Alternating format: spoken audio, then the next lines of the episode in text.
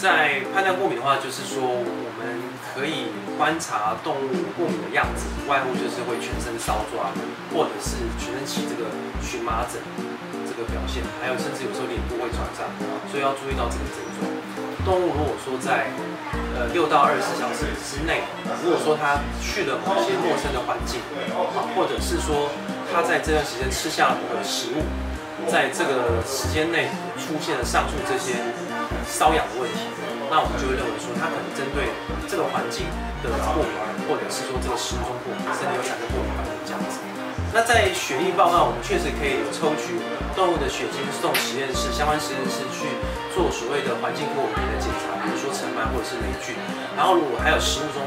牛肉、鸡肉、羊肉、鱼肉这些各种食材，它的过敏的可能的这个这个报告。那假设说有个个案，他可能对牛肉产生过敏啊，那我们可以做的就是说，我们把这个食材剔除掉，这样的话，这个动物它过敏的几率会大大降低。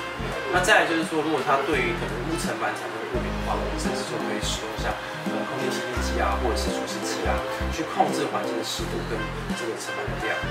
是。爱宝专家，关心您家毛宝贝的健康。